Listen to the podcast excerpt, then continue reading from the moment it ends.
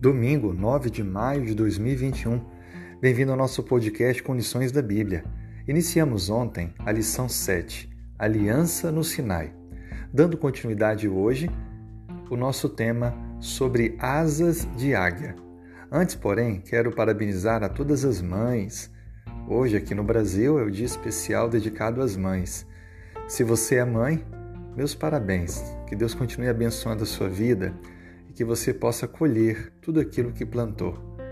E se você puder, não esqueça de ligar para sua mãe ou ir até ela, dar um grande abraço e orar por ela. Bom, para o nosso tema de hoje, vamos ler o que diz Deuteronômio 32, verso 11. Como a águia desperta a sua ninhada e voeja sobre os seus filhotes, estende as asas e tomando-os os leva sobre o céu.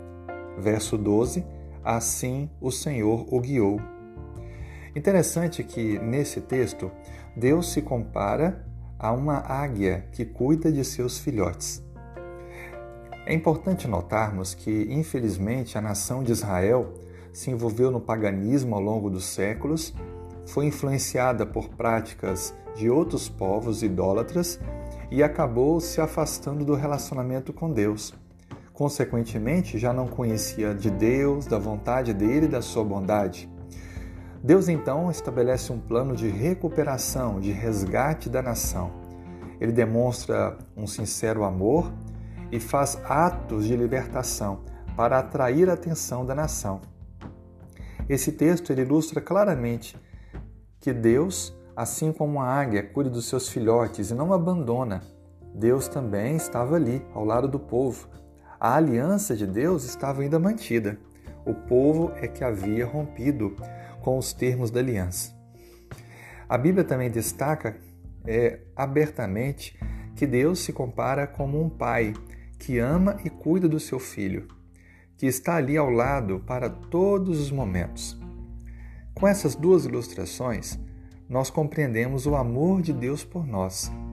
Mesmo quando nos afastamos dos termos da aliança, Deus está ali para nos carregar sobre as suas asas, para nos amar como um pai ama o filho.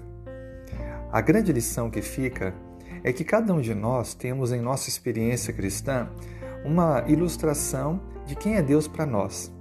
Para mim, por exemplo, Deus é como uma mãe amorosa como médico que cura, como o melhor de todos os professores. E para você? A que você poderia comparar Deus em sua experiência espiritual?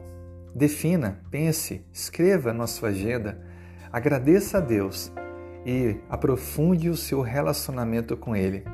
Lembre, nós não poderemos transmitir quem é Deus para as pessoas a menos que tenhamos claramente definido quem Ele é para nós. Que Deus te abençoe. Tenha um excelente dia.